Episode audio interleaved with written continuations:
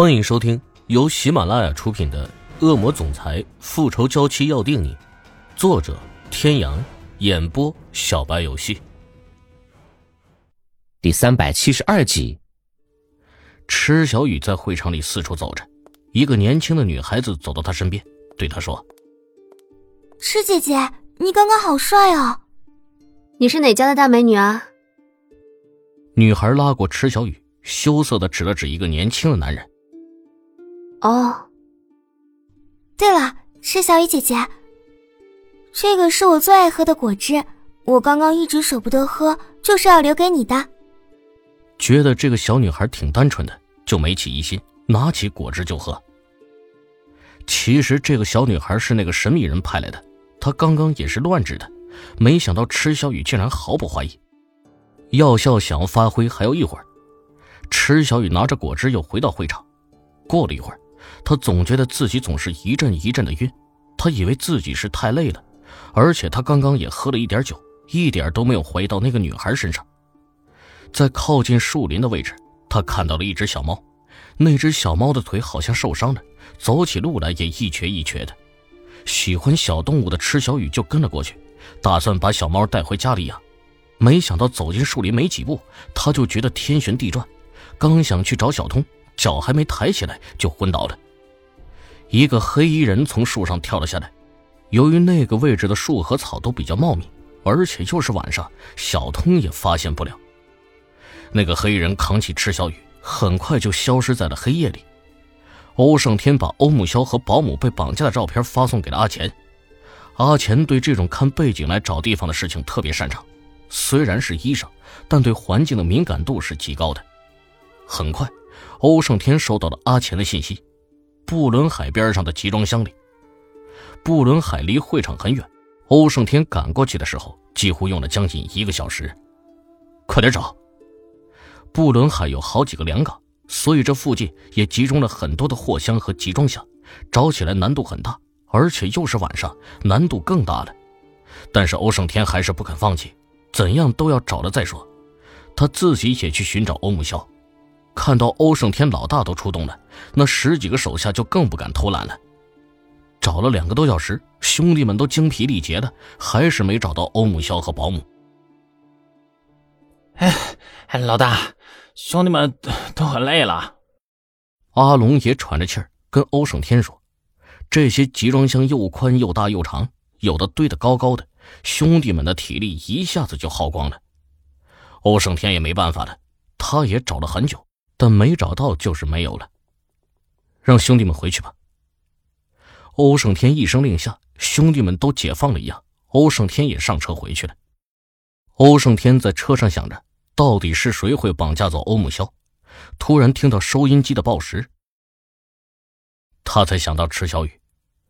这么晚了，不知道他回家了没？他也没给自己打电话。觉得奇怪的欧胜天拨通了小通的电话，小通惊讶的说。啊，夫人不是早就回家了吗？他没有叫你送她回家吗？没有啊，他自己走了。他想起一个年轻的女孩子走到了他的身边，告诉他池小雨跟他一起回去，他就看了看门口，觉得在门口那个身影有点像池小雨，就点点头。他把这件事情告诉了欧胜天，欧胜天一下子就觉得不对劲儿了。小通不是自己人，他不好生气，只是有点冰冷的说了句。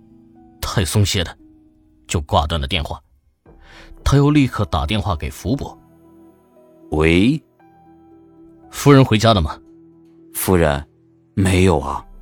小少爷是跟你们一起了吗？”木萧被绑架的。看来这个计划真的是蓄谋已久，连福伯都被骗了。什么？福伯，你在家里不要外出，有什么消息就立刻通知我，知道吗？是，少爷。真没想到会发生这种事。夫人很晚了都没回家，小少爷被绑架。欧胜天的车飞驰到晚会会场，看到宴会还在进行着，但是他怎么都找不到池小雨的身影。刚刚那个年轻的女孩还在吗？小童四处走走看看，摇摇头，看来池小雨也被人带走了。韩雨嫣，韩雨嫣肯定知道些什么。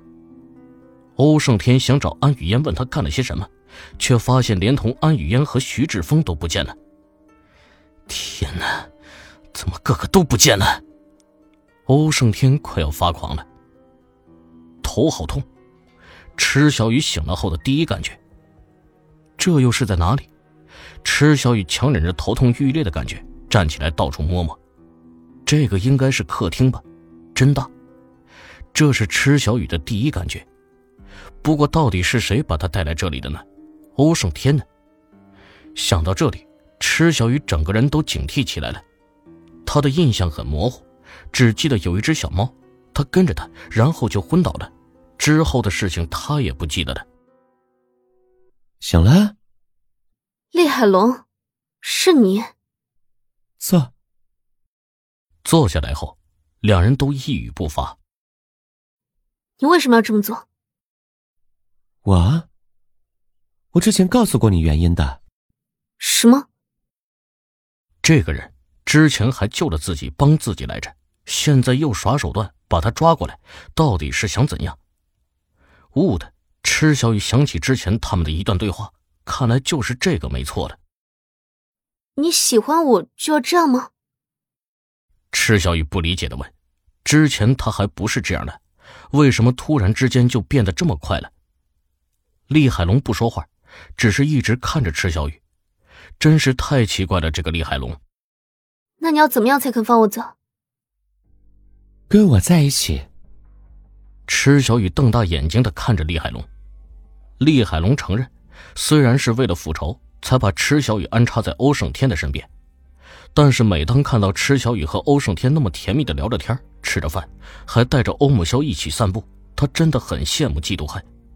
他以为他可以接受池小雨回到欧胜天身边，他可以适应池小雨不在的生活，但是他发现他不行，他做不到。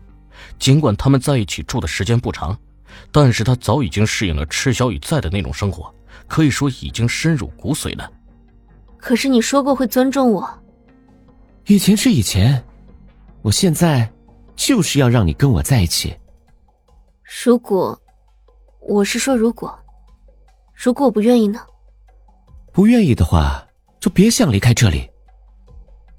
看来这个厉海龙是认真的了。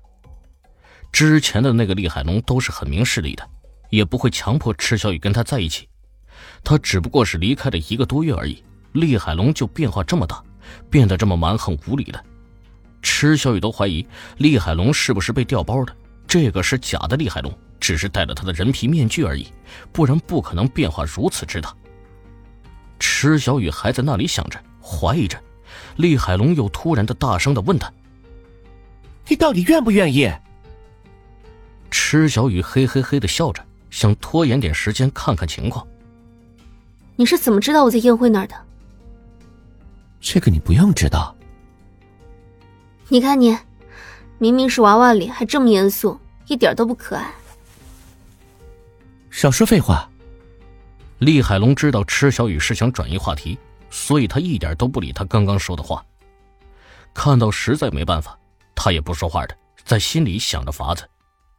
厉海龙起身对他说：“各位听众朋友，本集到此结束，感谢您的收听。”